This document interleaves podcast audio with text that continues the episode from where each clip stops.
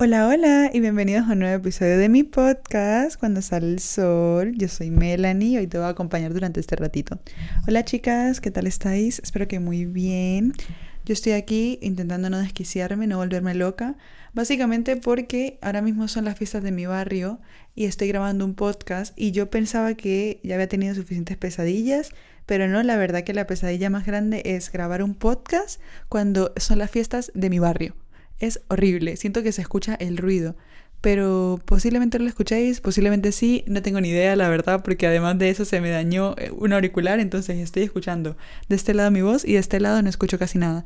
Es bastante gracioso porque he grabado este episodio ya varias veces, he intentado grabarlo varias veces y espero que esta sea la definitiva, por favor, Dios mío, que sea la definitiva, porque me estoy volviendo un poco loca y me estoy desquiciando realmente. No sé, siento que me llevan los demonios, de verdad. O sea, he intentado grabar este episodio tantas veces que siento que me llevan los demonios. Soy el meme de la señora esa que se está arrancando los pelos, pero porque los vecinos no se callan. Hay fiestas en mi barrio y esa es básicamente la razón principal por la que no salió episodio ayer miércoles, porque quería grabar en algún momento, pero entre que no tenía tiempo y estaban las fiestas, era como no quiero que se escuche en un podcast el ruido. Pero bueno, sí, simplemente os aviso de eso, no puedo hacer nada, no puedo decirles que se callen, entonces el podcast de hoy vamos a imaginarnos que está ambientado en las fiestas, porque Melanie no está en las fiestas, Melanie está trabajando ahora mismo. Working. y esto, chicas, es lo que haría una verdadera Gear Boss. vale, ya. En fin, que yo estoy aquí grabando un podcast mientras la gente se lo está pasando genial en una fiesta de barrio. Muy bien. me hace mucha gracia decirlo así porque realmente me lo paso bien hablando en un podcast, ¿sabes? O sea, por algo tengo un podcast, me gusta esto. Pero a la vez es como que no se callan ni mis vecinos ni nada y de verdad me vuelve un poco loca. En fin, el episodio de hoy surgió de una forma bastante random, la verdad. Surgió básicamente a raíz de una conversación, mm, una llamada con mi amiga Valeria. Estábamos nosotras hablando por llamada y de repente le comento yo algo que me molestó hace tiempo, algo que llevaba callándome hace tiempo y que de hecho hizo que me alejase de ella un poco. Y esto es súper personal contarlo aquí, ¿no? Pero básicamente tardé en hacerlo porque me costaba expresarlo y porque sé que iba a suponer una conversación incómoda eso. Tras hablarlo con ella y ver que todo estaba solucionado, ella todo bien, eh, le digo yo, no tengo ni idea de qué tema hablar en el episodio. Y ella me dice, bueno, ¿por qué no hablas de las conversaciones incómodas, de poner límites en, en amistades, de las rupturas de amistades? Y parece como si se hubiese alineado todo literalmente porque yo tenía ya ganas de grabar un episodio que fuese sobre las amistades a distancia y lo difícil que es porque básicamente llevo unas semanas rayándome por amistades a distancia y por cosas súper random de eso también. Y, fue como que ella me dio la idea que hizo clic con lo que yo ya tenía pensado para este episodio, porque si no era sobre límites iba a ser sobre amistades a distancia, pero esta idea me pareció buenísima porque siento que es algo de lo que no se habla lo suficiente, que son poner límites en amistades, poner límites teniendo conversaciones incómodas, perder amigas, tener también amistades a distancia, entonces sí, todo este episodio abarca todo eso. Y muchas gracias a Valeria por darme la idea de este tema, te quiero mucho, mucho, mucho. Y realmente me he dado cuenta con ella de lo difícil que es poner límites y también de que gracias al cielo hemos construido una amistad tan bonita y tan sana que tenemos la, confianza y la comunicación y el respeto de poder contarnos lo que nos molesta de la otra sin que eso vaya a suponer una discusión, cosa que realmente no pasa en todos lados. Así que bueno, antes que de empezar como tal a hablar del tema y a desmenuzarlo poco a poco, vamos a hablar primero de qué son los límites, porque siento que Mm, si no sabes qué son los límites, vas a decir, eh, Melanie, ¿de qué estás hablando? Por cierto, me acabo de hacer así en el flequillo, no sé si habréis dado cuenta de que me corté el flequillo. Fatal me lo corté, pero bueno, momentos que quedarán registrados para la historia, quizá momentos que mantengan humilde, no lo sabemos, pero sí, me corté el flequillo sola y quedó fatal. En fin, eh, parezco vasca. es que yo realmente me lo corté la semana pasada y yo la semana pasada estaba súper intensa, como mm, parezco vasca, me veo como una vasca, en fin, sin ofender a nadie, ¿eh? Vale, entonces, volvemos al tema. ¿Qué son los límites, Melanie? Porque estás hablando aquí mucho, pero ¿qué son los límites? Vale, para mí los límites son como ese punto de inflexión en el que tú soportas algo, ¿sí? Como hasta aquí yo llego, esto es lo que sé que merezco y esto es lo que no merezco y esto es lo que voy a aceptar, esto es lo que no voy a aceptar. Cuando yo imagino los límites en una amistad, me imagino como dos círculos que se juntan entre sí y que forman como un pequeño espacio en el medio, ¿sí? En ese pequeño espacio fluye esta amistad que tenemos con esta persona. Pero cuando nos salimos de ese espacio y tocamos esos límites, son cosas que le pueden molestar a otra persona, son cosas que le pueden incomodar, son cosas que no le gustan, en fin, pueden ser muchas cosas y por eso es importante hablarlos porque para cada persona los límites son distintos. No todo el mundo tiene los mismos límites cada persona tiene sus formas de mostrar amor, cada persona tiene su forma de recibir amor, cada persona se siente querido de una forma distinta, más bien. Y cada persona también se siente respetada de una forma distinta. Entonces, por lo tanto, cada persona tiene límites distintos. Esto es como pensar en el sabor de helado favorito. Aunque hay gente que va a compartir el mismo, no todo el mundo tiene el mismo sabor de helado favorito, ¿no? Entonces, sí, básicamente eso se trata los límites. Y siento que influye muchísimo poner límites en una amistad porque ayuda a construir vínculos sanos, ayuda a construir vínculos que vayan desde el amor. Básicamente ayuda a construir vínculos que sean más sanos son vínculos que se van a poder mantener en el tiempo porque al decir las cosas que nos gustan de la otra persona va a generarse como un conflicto, una pequeña conversación incómoda, un momento en el que tú tienes que dar algo a cambio, esa persona también y siento que esto puede fortalecer una amistad a la vez que la puede hundir. Y me diréis, pero Melanie, eh, ¿eso cómo no? Y a ver, básicamente hay gente que va a entender tus límites, hay gente que los va a respetar, hay gente que te va a apoyar y que va a entender que a ti algo no te moleste. Y os voy a poner aquí un ejemplo porque a lo mejor no se me está entendiendo nada. Digamos que tú estás hablando con una amiga y de repente eh, ella hace una broma de mal gusto sobre eh, tu cuerpo, ¿sí? Y tú en ese momento te quedas callada, pero a las horas o así le comentas, oye, esta broma que has hecho no me ha gustado porque me molesta, porque no es algo de lo que se puede hacer bromas, etc. Y tu amiga te dice, vale, sí, lo entiendo, no volver a hacerlo, mm, siento mucho, te he sentado mal, etc. Todo esto como asumiendo la responsabilidad porque se equivocó, tú expresándole realmente lo que siente sobre el tema, porque también esa es otra, siento que poner límites implica que uno se comunique de una forma asertiva. No es tanto comunicarse como, es que hiciste esto, es que eres lo peor, es que no sé qué, y todo como atacando a la otra persona, sino más bien como, hiciste esto y esto me hizo sentir de cierta forma. ¿Sabes? Porque al final la gente hace cosas y uno mismo decide cómo se siente sobre esas cosas que hacen. Entonces, por eso digo que no todo el mundo tiene los mismos límites. Pero bueno, volviendo a este ejemplo, en esta situación tu amiga entiende, comprende y cambia esa actitud y podéis seguir la amistad. ¿Qué pasa? Que no todo el mundo entiende los límites porque alguna persona habrá, y sé que sé de muchas, que cuando tú le cuentes algo que te molesta, lo que va a hacer es darle la vuelta a la situación, lo que va a hacer es manipularte, lo que va a hacer es mentir al respecto, lo que va a hacer es no cambiar su actitud, y esto genera más conflicto y esto va a hacer que tú no sepas qué hacer al final porque cuando no puedes comunicar tus límites de una forma clara y que la persona sepa respetarlos, se crea como esta falta de confianza de ya no quiero contar las cosas que siento porque para qué si luego me vas a tratar fatal y a la vez tú tienes que sujetar ese vínculo en el tiempo sabiendo que es algo que no te hace bien porque no puedes contar lo que te molesta y lo que no te molesta. Siento que en esto de expresar lo que sientes, la reacción de la persona va a decir mucho más que el error en sí que haya cometido. Porque al final todos somos humanos, todos cometemos errores, todos las cagamos una vez, una y mil veces, pero no todo el mundo asume sus errores, no todo el mundo toma iniciativa para cambiar, no todo el mundo quiere escuchar la versión del otro. La gente se queda enfrascada en lo que cree, en lo que piensa, en lo que siente, y soy yo ante el mundo, contra el mundo, y ya está. Y ese, ese es el problema básicamente de cuando alguien no, no es comprensivo con lo que a ti te ha molestado. Que también es un poco ¿dónde queda la empatía, no? Porque en una amistad, si tú quieres a un amigo, tú te preocupas por su bienestar y quieres que esa persona esté lo mejor posible. Y si tú has hecho algo que ha herido a esa persona de alguna forma, estaría en tu mano poder decir, al menos lo siento. Pero si tú haces como si te diese igual o haces cualquier tipo de cosa como manipular, mentir, etcétera, para no tener que decir lo siento, perdona, pero esa amistad a ti no es que te importe demasiado, ¿sí me explico? O sea, Siento que esto me ha pasado a mí y voy a poner ejemplos porque he tenido muchas amistades donde por decir lo que yo sentía sobre algo acababa en una discusión horrible, donde me insultaban por yo decir lo que sentía, donde sacaban cosas del pasado que supuestamente ya estaban olvidadas y perdonadas, pero que traían el presente en el momento en el que salía una discusión. He tenido amistades donde nunca pusimos límites y al final acabó siendo peor aún porque ten en cuenta que los límites es algo necesario al final para poder sostener cualquier tipo de vínculo. Entonces, en estas amistades en las que no pones límites porque no quiero tener una conversación incómoda con esta persona, al final lo que acaba pasando es que se, acumula todo. Esto es como un bolso, digamos. Tú tienes una mochila, en esta mochila que tienes, te das cuenta que hay un error, hay otro error, hay otro error, tanto errores que has tenido tú como errores que ha tenido la otra persona. Y entonces, ¿qué pasa aquí? Que llega un punto en el que esa mochila es insostenible en el tiempo porque básicamente llevas a tus espaldas una mochila súper pesada que no has descargado nunca en todo el camino y cuando te das cuenta, la mochila estalla y ya no puedes soportarla más.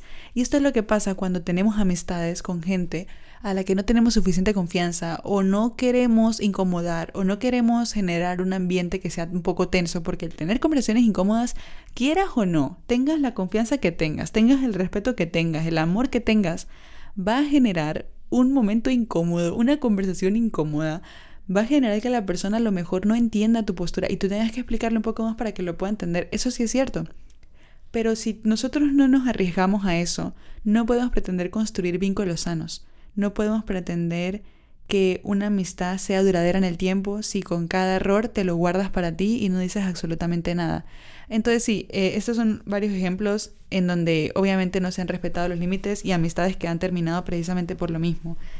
El punto es que también del otro lado, ¿no? Porque vamos a hablar de los límites, pero de los límites bien, o sea, vamos a hablar de los límites que ponemos nosotros y las veces que nos ponen límites a nosotros también, porque quiero decir, yo también soy humana, yo también cometo errores y también he tenido amigas que me han dicho, oye Melanie, esto no me ha gustado y yo he dicho, ay, vale, sí, la he cagado, ¿sabes? Entonces vamos a hablar de los dos lados.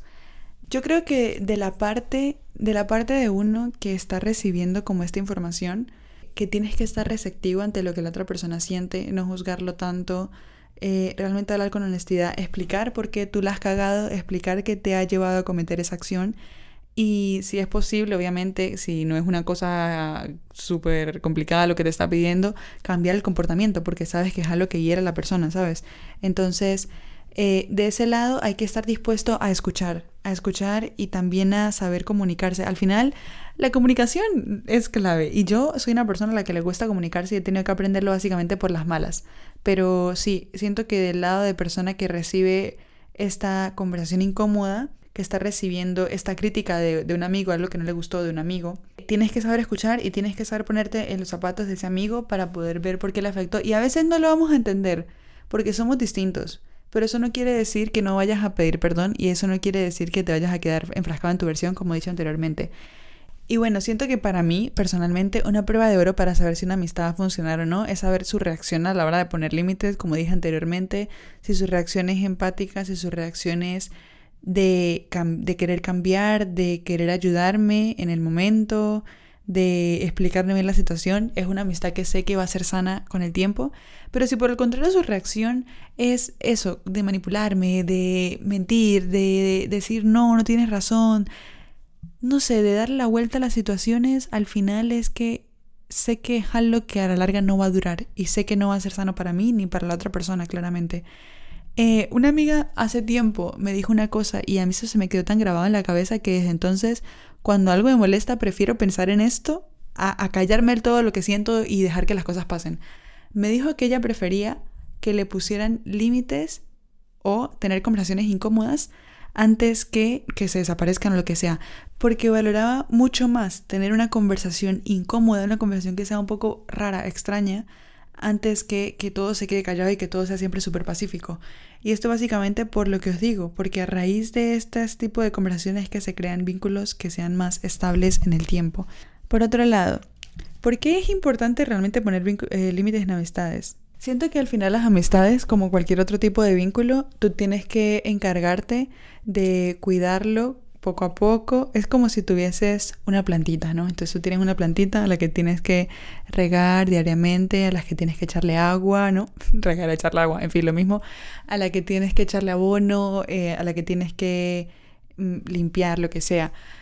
Y con la amistad pasa lo mismo, con cualquier tipo de vínculo pasa lo mismo, que uno no puede pretender que una amistad sea del todo buena si tú no estás poniendo atención y empeño y ganas a esa amistad.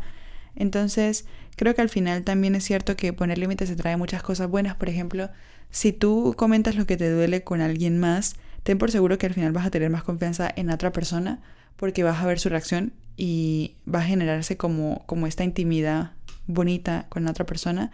Eh, por lo menos a mí me pasó cuando hablé esto último con Valeria, me di cuenta de que tenía esa confianza aún más en ella porque, porque supo explicarme cómo se había sentido ella, por qué había actuado de esa forma, etcétera y por otro lado, la confianza en mí también aumenta cuando pongo límites, porque siento que cuando tú pones límites, de cierta forma estás diciendo eso, hasta aquí doy, ¿sabes? Esto es mi punto, yo esto no lo voy a aceptar en nadie. Y esto quiere decir que te respetas lo suficiente y te valoras lo suficiente como para no aceptar lo que sea de cualquier persona. Y esto me parece súper bonito verlo así, porque también es que es cierto que nos demostramos a nosotros mismos que no vamos a dejar de ser nosotros simplemente porque somos amigos de X persona, porque tenemos cierto vínculo y que siempre vamos a merecer respeto y que siempre vamos a merecer amor. Y esa es la parte más clave para mí del poner límites y la razón por la que yo misma me he esforzado a aprender a comunicar lo que siento, porque yo de primera mano sé lo difícil que es expresar lo que siento, expresar lo que uno siente y que la otra persona no se sienta como si le estuvieses acusando de cometer un crimen, eh, como si estuvieses acusándola de cosas terribles, sino que simplemente sea esto me siento mal y quiero explicártelo para que podamos llegar a una solución. Y a mí me ha ayudado muchísimo trabajar en amor propio para poder poner límites, porque antes era una persona que, aunque molestase algo, yo me lo callaba. Yo prefería no tener ese tipo de conversaciones con la gente, prefería que la cosa se quedase en un bueno, que pase lo que tenga que pasar, pero yo no voy a decir absolutamente nada. Y a la larga eso me destruía un montón porque era una persona que era complaciente, ¿sabes? Yo no estaba como diciéndole a las personas, tienes que tratarme de esta forma y enseñando a la gente que me tratara de cierta forma, poniendo límites no tenía que ponerlos, sino que al contrario era como, trátame como quieras. Eh, si me quieres hablar hoy y pasado mañana gritarme, hazlo, me da igual. Y siento que cuando somos así es porque en el fondo tenemos una creencia totalmente limitante de que no merecemos amor o de que somos merecedores de odio o que somos merecedores de cosas feas, que no merecemos respeto. Y suena muy fuerte decirlo así porque no creo que sea algo que una persona piense de forma consciente como tal, a menos que estés muy mal mentalmente, pero por lo general es algo que pensamos de forma subconsciente. Por lo tanto, siento que es una creencia limitante que es bueno trabajar, es bueno hacer meditaciones, siempre lo digo, hacer meditaciones o hacer afirmaciones que te hagan a ti darte cuenta de que por más que sea esta persona lo mejor del mundo, eso no quiere decir que tú tengas que bajarte de nivel, ni que tengas que menospreciarte, o que cualquier persona va a poder tratarte como le dé la gana y como le salga.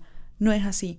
Entonces es muy importante trabajar estas creencias limitantes para poder tener también relaciones sanas, tanto con uno mismo como con los demás, y aceptar que nosotros merecemos amor. Y está esa típica frase de aceptamos el amor que creemos merecer, y la he dicho en varios episodios ya, es muy cierto. Y cuando tú tienes ese amor propio bien fuerte y bien fortalecido, bien fuerte y bien fortalecido. Bueno, en fin, cuando tú tienes ese amor propio que has construido todo ese tiempo, te das cuenta de que no vas a aceptar que una persona venga aquí y te trate como le dé la gana, porque tú sabes lo que vales y sabes lo que mereces. Entonces, sí, siento que esas serían como un poco las ventajas de poner límites en una amistad o en un vínculo. Ahora bien, ¿qué pasa si he puesto límites a una persona, pero esta persona vuelve a cometer el mismo error una segunda vez? ¿O qué pasa si doy una segunda oportunidad y esta segunda oportunidad falla, ¿no? Vale, a ver, esto a mí me ha pasado, por eso he puesto esto aquí, porque esto a mí me ha pasado, yo esto lo he vivido. Y yo siento que he aprendido a las malas, literalmente a las malas, como dirían en Venezuela, a los coñazos, como dirían aquí, eh, eh, a, a, las patadas, no sé, se me acaba de olvidar cómo dirían aquí, pero bueno. El punto es que yo he aprendido a las malas que a la gente no se le da oportunidades a menos que no se las ganen. ¿Me explico? Si una persona quiere una segunda oportunidad de ti, que se la gane, que se la gane, que mire a ver cómo se gana esa segunda oportunidad. Pero tú no des segundas oportunidades de gratis. Es que no somos nosotros un examen de septiembre al que le das una segunda, una tercera, una cuarta oportunidad para que lo apruebe en junio. No. Tú no puedes dar oportunidades de gratis. La gente se tiene que ganar, que ganar esa oportunidad. La gente se tiene que ganar el estar en tu vida porque estar en tu vida tiene que ser visto como un maldito privilegio porque eso es lo que es. ¿Sabes? No cualquiera puede estar en tu vida. Y esto es lo que dije hoy a una amiga de mi madre. Estábamos hablando sobre tener pareja y como sabéis yo estoy soltera y entera y estoy felizmente soltera, la verdad. Y el punto es que hablando sobre esto, eh, le digo yo una cosa y es el espacio que una persona ocupa en tu vida, ¿sí? Eh, para mí el tener... Uy, espera un segundo que me estoy cayendo. Vale. y yo espera un segundo que me estoy cayendo. bueno, para mí el espacio que una persona ocupa en tu vida es clave siempre. Hay que ser consciente de ese espacio que ocupa una persona en tu vida. ¿Por qué?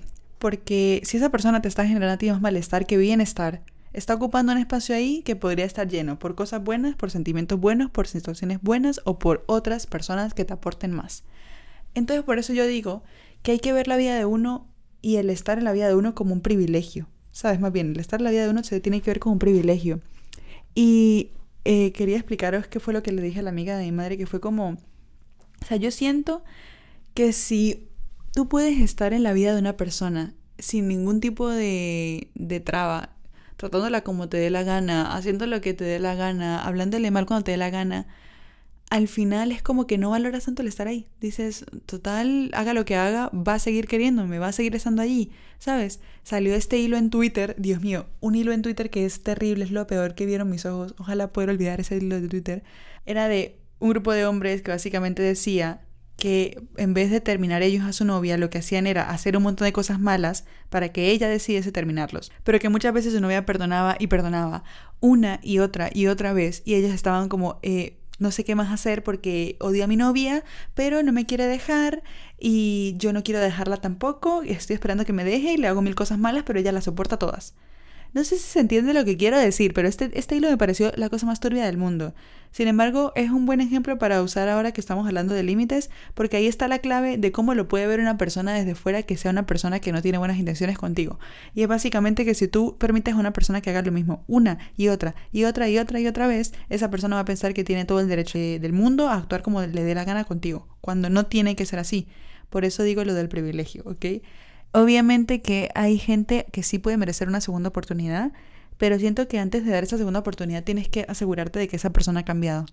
Porque muchas veces me ha pasado a mí que doy una segunda oportunidad pensando que esta persona ha cambiado sin que me demuestre absolutamente nada, porque ¿para qué me voy a dejar que me demuestre algo? No, no, no, si yo ya sé que, que ha cambiado, estoy siempre segura de que ha cambiado.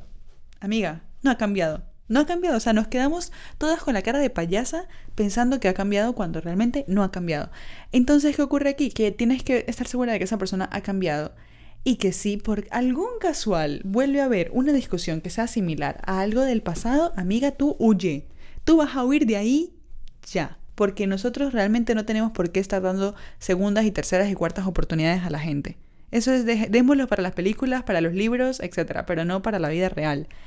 Ahora bien, Digamos que después de poner límites con alguien, bien la parte dura, y es esta persona no aceptó nada, te manipuló, como sea, hizo daño, o sea, te hizo daño de alguna forma, y simplemente dice, vale, no aguanto más, tengo que dejar esta amistad, tengo que mm, pasar página y tener esta ruptura de amistades, ¿no?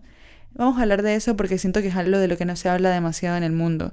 Y yo creo que es que la gente ignora mucho o, o se habla tampoco de lo doloroso que es perder un amigo para mí es de las cosas más dolorosas del mundo, porque realmente a dónde van todos los recuerdos, a dónde van todos los chistes, a dónde van todas las memorias que teníais juntos, a dónde van tantas cosas, las canciones, a dónde van las cosas que os habéis contado, los secretos. Siento que cuando un vínculo se muere, se destruye también una intimidad.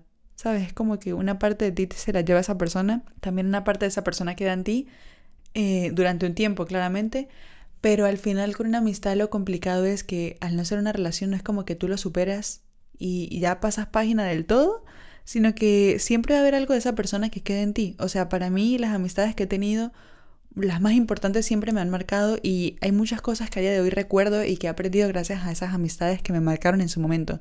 También es muy difícil soltar una amistad que lleva años y que todos esos años ha sido buena, que ha sido sana, que te ha aportado cosas y que de repente un tiempo para acá como que se convirtió en una cosa que ya no es sana ni para ti ni para la otra persona y tienes que decidir dejar ese vínculo atrás y es como tan complicado, honestamente, el terminar una amistad cuando llevan años de amistad porque a mí por lo menos sí me cuesta un montón abrirme con la gente sea, yo ahora mismo en el podcast, porque bueno, somos besties, somos besties y yo os cuento todo, pero en la vida real a mí me cuesta muchísimo abrirme con la gente y tener una amistad y saber que esta amistad, por lo que sea, no está funcionando, pero que lleva años siendo mi amiga, me cuesta muchísimo dejar atrás eso. Y yo creo que también es por lo que os digo, porque me cuesta desprenderme de la parte de mí misma que estuvo con esa persona y es un poco nostálgico esto, y no sé, es muy nostálgico perder una amiga. Yo pienso en las amigas que he tenido y muchas de ellas han sido buenas, pero al final cuando se acaba algo también es cierto que da paso a tu vida para que entren otras cosas. Y si se acaba algo porque una persona no te está dando el valor que mereces, quiero decir, hay otra persona que va a llegar y que te va a dar ese valor y ese puesto en su vida. Esa es la razón por la que no me aferro tampoco a que una persona tenga que quedarse en mi vida para siempre, ¿sabes? Como que yo lo veo muy si una persona está destinada a estar, va a estar y va a cuidar nuestro vínculo. Entre las dos vamos a hacer que funcione. Pero si no es el caso, yo tampoco puedo aferrarme, porque no gano nada aferrándome a una situación que luego no me, no me da bienestar, que no me genera paz, que no me da tantas cosas buenas. La verdad es complicado, además no se habla mucho tampoco, no se habla nada de cómo se maneja el duelo en una amistad, cómo se maneja. Y con esto me refiero, eh, aplicas contacto cero, le bloqueas de todos lados, no le bloqueas, solo le sigues y ya está, o le ves alguna vez con otros amigos. Si me explico, es como bastante complicado porque en una relación, lo, que se suele decir en una relación es como, bueno, contacto cero y cada uno por su lado y ya está. Pero en una amistad, una persona que sabe tanto de ti, que te conoce, que ha dormido contigo probablemente, que, no sé, han pasado tantas cosas, es muy complicado saber cómo actuar con esta persona. Pero yo siento que depende totalmente de la situación y de la persona que esté gestionándolo, porque no todo el mundo lo ve igual. Yo tengo amigas con las que simplemente la, la, ruptura de amistad ha sido, digamos, silenciosa, no sé, como que ha sido una amistad que se ha terminado, pero que no ha habido una discusión súper fuerte, no ha habido malos tratos, simplemente se ha terminado porque nos hemos distanciado con el tiempo. Que eso siento que también pasa muchísimo, que es cuando tú te vas de país, te mudas de ciudad, cambias de instituto, lo que sea, y de repente es como que tú quieres seguir teniendo esa amistad con esa persona, pero por las circunstancias externas simplemente os veis alejadas, ya no os veis más, ya no habláis más. Entonces todo eso acaba influyendo muchísimo en que la amistad se enfríe bastante y al final quizá provoque una ruptura de amistad. Y pasa que yo, por ejemplo, en estas amistades silenciosas sí puedo volver a hablar con esta persona y tengo muchas amigas con las que ya no hablo tanto, pero que en su momento fueron importantes y no por eso las odio, les tengo contacto cero, las tengo bloqueadas, nada que ver. Pero sí que es cierto que existe el otro lado de, ese tipo de rupturas de amistades y es básicamente el tipo de amistad en el que tú realmente no quieres saber nada de esa persona, en el que acabas tan hasta el coño de esa persona que lo último que quieres saber es si comió pizza ayer, lo último que quieres ver es una foto de esa persona pasándolo bien, lo último que quieres ver es como que todo lo que sea con esa persona te chirría en la cabeza. Y esto pasa tanto en relaciones como en amistades, pero bueno, estamos hablando de amistades. Y yo de estas amistades he tenido unas cuantas también eh, no digo, no sé, no he calculado el número, no tengo tampoco una lista aquí de las que eran amigas mías y las que ya no lo son. Me pregunto si alguna escuchará mi podcast. No sé, si alguna lo escucha, saludos. Pero sí, siento que esto ya para mí es como el, el punto clave. Cuando bloqueo a una persona o ya quiero hacer el contacto cero es porque esta persona me ha herido demasiado, porque necesito que esta persona esté del todo fuera de mi vida. No tener que ver nada de esta persona, no tener una tentación de que vaya a haber una tercera o una cuarta oportunidad con esta persona. No ver absolutamente nada de que cada uno siga por su camino. Y esto puede ser muy difícil para muchas cuando llevamos una amistad larga es muy complicado darle al contacto cero. Pero cuando es una cosa de... Te he dado como 500 oportunidades y ninguna la has sabido aprovechar. Ya es cuando yo llego a mi límite, a mi paciencia, mi paciencia se acaba y digo, vale, contacto cero, tengo que bloquear a esta persona. esto me está sirviendo como para desahogarme muchísimo. Siento que esto es la secuela de guitarrista de mierda, solo que versión amistad. que al final confío también en los tiempos del universo, ¿sabes? Confío en los tiempos del universo, confío en que si una persona, si yo he decidido que una persona ya no está en mi vida y la he bloqueado de todos lados y ya no hablamos, no, ya no hablamos más es porque nuestros caminos no están coincidiendo. Pero si en algún futuro, por lo que sea, se da, está, está muy bien, ¿sabes? Siempre y cuando sean cosas que yo pueda perdonar de aquí a 20 años, ¿me explico? que esa es otra, que, que cuando se termina una amistad tú tienes que perdonar y hacer todo un trabajo emocional por dentro para poder sanar de esas heridas que te dejó esa amistad. Pero cuando es una cosa muy heavy, hay cosas que, por mucho que tú perdones por dentro y tú no sientas recuerdas a esa persona, tú sabes que no vas a aceptar eso porque no estás seguro de que la otra persona ha cambiado. Que bueno, ya hablamos de eso. También confío en que la gente que está en mi vida es porque tienen que estar, porque me aportan algo, porque se han ganado un sitio, que gente que me apoya, me respeta, me lo demuestra, demuestra que me quiere y eso se siente súper bonito. Y, y también es como que cuando piensas en eso de las rupturas de amistades, se siente extraño ver que la otra persona sigue con su vida. Al igual que una ruptura de pareja, se siente extraño ver que esa persona tiene otros amigos, que sigue saliendo de fiesta, que sigue su vida como si nada. Y sobre todo es cuando ya hay una intimidad muy fuerte con esa persona, se siente muy complicado el, el dejar ir, porque una parte de ti siente que a lo mejor esa, esa amistad puede continuar en un futuro. Y puede que te haya pasado lo peor, pero que si tú tienes esa conexión tan fuerte, al final es como que lo sentimental te come la cabeza de cierta forma, como que el corazón te llega a la cabeza, una cosa así se transmuta una cosa a la otra y quieres pensar que en un futuro va a poder ser, pero hay veces en las que realmente es mejor decir adiós, hay veces en las que uno tiene que estar listo para soltar algo, ya sea a una persona o ya sea un vínculo o ya sea la versión que eras con esa persona. Em, ya no seremos más esas mismas personas, pero eso también es bueno porque constantemente estamos cambiando, reinventándonos, creciendo. ¿Y por qué tenemos que obligar a las personas a que crezcan con nosotros mismos? A veces simplemente vamos a crecer nosotros y una persona se va a quedar estancada. Y eso no tiene nada de bueno ni de malo, porque cada persona está en un punto distinto de la vida, viviendo su línea temporal distinta. Pero lo que no podemos hacer es forzarnos a nosotros a quedarnos estancados con alguien que se quedó estancado. O puede ser al revés, que una persona avance y uno se quede estancado. A veces simplemente la vida va en direcciones opuestas para la gente a veces no hay una discusión muy fuerte en una amistad, simplemente es que la vida os lleva por caminos distintos a cada uno y eso es así. Y después de decir esto de caminos distintos, quiero hablar de las amistades a distancia, porque mm, me parece que tiene que ver, sobre todo cuando son amistades de las personas, por ejemplo, que hemos emigrado de nuestro país de origen, que es como al principio tenías esta amistad en la que os veis todos los días o una vez al mes o de cierta forma a las, una vez a la semana o así. Y ahora tienes esta amistad a distancia en la que tienes que adaptarte a los tiempos de la otra persona, tienes que adaptarte a los horarios, tienes que adaptarte a que en la mañana a lo mejor, eh, no sé, estudia, que en la tarde trabaja, que la hora no es la misma que la tuya, que aparte tiene otros amigos, los cuales no conoces. Y es como que todos estos días he estado pensando tantísimo, tantísimo en que me cansa muchísimo tener que escuchar historias de gente que no conozco. Pero no porque mis amigos no me importen, ¿ok? No porque mis amigos no me importen, sino porque en la amistad a distancia, una cosa que ocurre muchísimo y que me pasa a mí un montón, yo que tengo tantas amigas a distancia, es que me comentan de, por ejemplo, Raquel, y yo no tengo ni idea de quién es Raquel, y me tienes que dar un preámbulo de quién es Raquel y explicarme quién es Raquel. O me cuentas de un chico que te gusta, y no tengo ni idea de quién es el chico que te gusta, y solo tengo que ver fotos. Siento que al final todo se queda en el teléfono, en el móvil, en hacer una videollamada, en hacer una llamada, en mandar un audio. Y por mucho que uno intente traspasar esa pantalla, sigue siendo una pantalla y se pierde tanta intimidad por las amistades a distancia.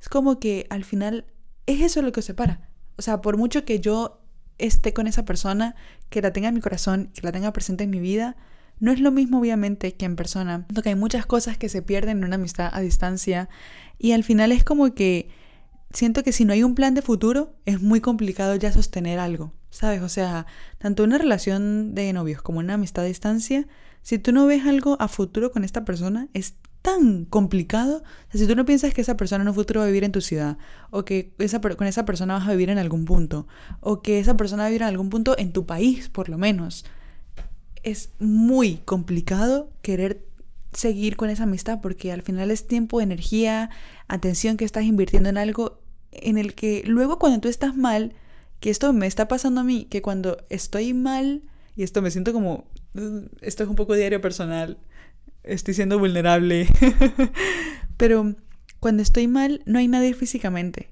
Y no es que yo quiera tener siempre a alguien físicamente, pero hay días en los que sí quisiera hablar con alguien físicamente hablando. Y me he dado cuenta de que tengo tantas amistades a distancia que no me he preocupado siquiera por buscar amistades que sean en persona, porque yo pienso en mi cabeza que todas las amistades a distancia que tengo, eh, a lo mejor, eh, aunque sean muy unidas a mí, aunque tengan esa intimidad, van a estar cuando yo esté mal. Y la realidad es que si son a distancias por algo, hay un océano de por medio. Y eso quiere decir que cuando yo estoy mal, no están la mayoría de las veces, porque no pueden estar, básicamente.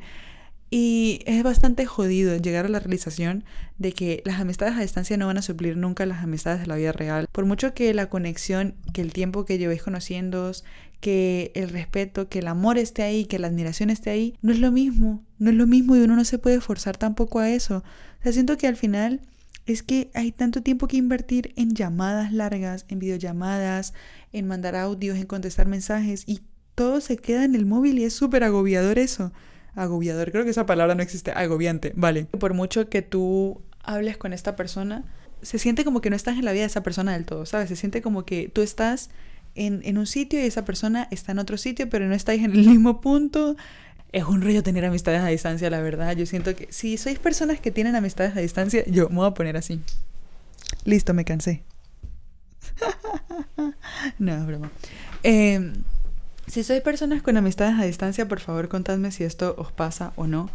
Porque a mí todas estas cosas me pasan Y yo no sé si soy rarita aquí por vivir estas cosas o si a la gente le cuesta tanto como a mí ya tener amistades a distancia. No sé si será por la edad también, porque a los 15 años tienes todo el tiempo del mundo, pero a los 20 no tienes. o sea, no, a los 15 necesariamente, pero realmente casi toda la adolescencia tienes tiempo y ya luego vas creciendo y te llenas de responsabilidades y de cosas que hacer y no tienes tiempo nunca para nada, ni para respirar. Y eso es lo que me pasa a mí. Entonces, tener que tener tiempo, sacar tiempo para hablar con una persona por llamada es bastante complicado incluso. Después de hablar de esto, de las amistades a distancia y de los límites y de todo esto, simplemente el punto de este episodio es haceros entender que es muy importante tener estas conversaciones incómodas con la gente, es muy importante expresar aquello que nos molesta a tiempo antes de que pasen, no sé, eh, tres meses y esa persona la cague cuatro veces más y luego sea un cúmulo de cosas que no eres capaz de expresar realmente. Es muy importante y siento que es la clave para crear vínculos que sean muy buenos y que te ayuden a ti también a crecer como persona. Al final, cuando una persona te dice a ti que has hecho algo mal, tú puedes mirarte en el espejo desde fuera, mirarte en el espejo desde fuera un poco, sí, como en perspectiva, ¿sabes? Y ver qué, qué cagada has tenido y ver cómo puedes mejorar eso. Porque hay cosas que a lo mejor serán muy mínimas, que será como hacer un chiste o una tontería así, pero hay otras que son más fuertes, que puede ser una actitud que tú tengas con alguien, que puede ser una frase que hayas soltado pero que pensabas en serio, y eso nos hace reflexionar mucho. Entonces siento que al final eso es muy bonito, crecer con una amistad. Y para mí las amistades sanas son aquellas en las que no solo comunicas aquello que te molesta, sino que puedes crecer con esa persona. Y eso era un punto del que quería hablar hace rato cuando hablé de la ruptura de amistad, que básicamente que las amistades que funcionan son aquellas en las que tú puedes crecer con esa persona, en las que tú puedes avanzar con esta persona, en las que es como si fuese una montañita y vas poco a poco subiendo con esa persona. Y aunque en algún punto no estéis iguales, iguales, iguales, esta persona te entiende a ti y quiere la versión que eres hoy, que es muy importante porque siento que hay gente que te conoce a ti, eh, digamos, en 2017 y estamos en 2023 y se quedan con la versión que eras en 2017. Y es como que tú cada vez que hablas con esta persona sigues siendo la misma chica de 2017. Y esto me ha pasado a mí sobre todo con un año en concreto, que es como un año que no quiero recordar para nada, que he tenido amigas en las que a las que les hablo y parece que solo me asocian a ese año en concreto y no han crecido o no han crecido conmigo o siento que se han olvidado de que he crecido, de que he cambiado, de que pienso de otras formas. En fin, al final todo es crecer, todo es cambiar en la vida, todo es aprendizaje también. Entonces, todo es relativo. Ya, yo, ya listo, ya hasta aquí el episodio. Dios mío, santo, este episodio va a ser larguísimo. En fin, eh, os animo a tener estas conversaciones con vuestras amigas. De verdad, me lo agradeceréis a la larga. Si no sabes cómo hacerlo, tienes que aprender a comunicar lo que sientes. Ánimo, culona. Hasta aquí el episodio de hoy. Un beso, muchas gracias por escucharme. Y adiós. ¿Habéis visto mis zapatillas? Qué bonitas. ¡Wow! Para los que no me estáis viendo, son las Mary adiós.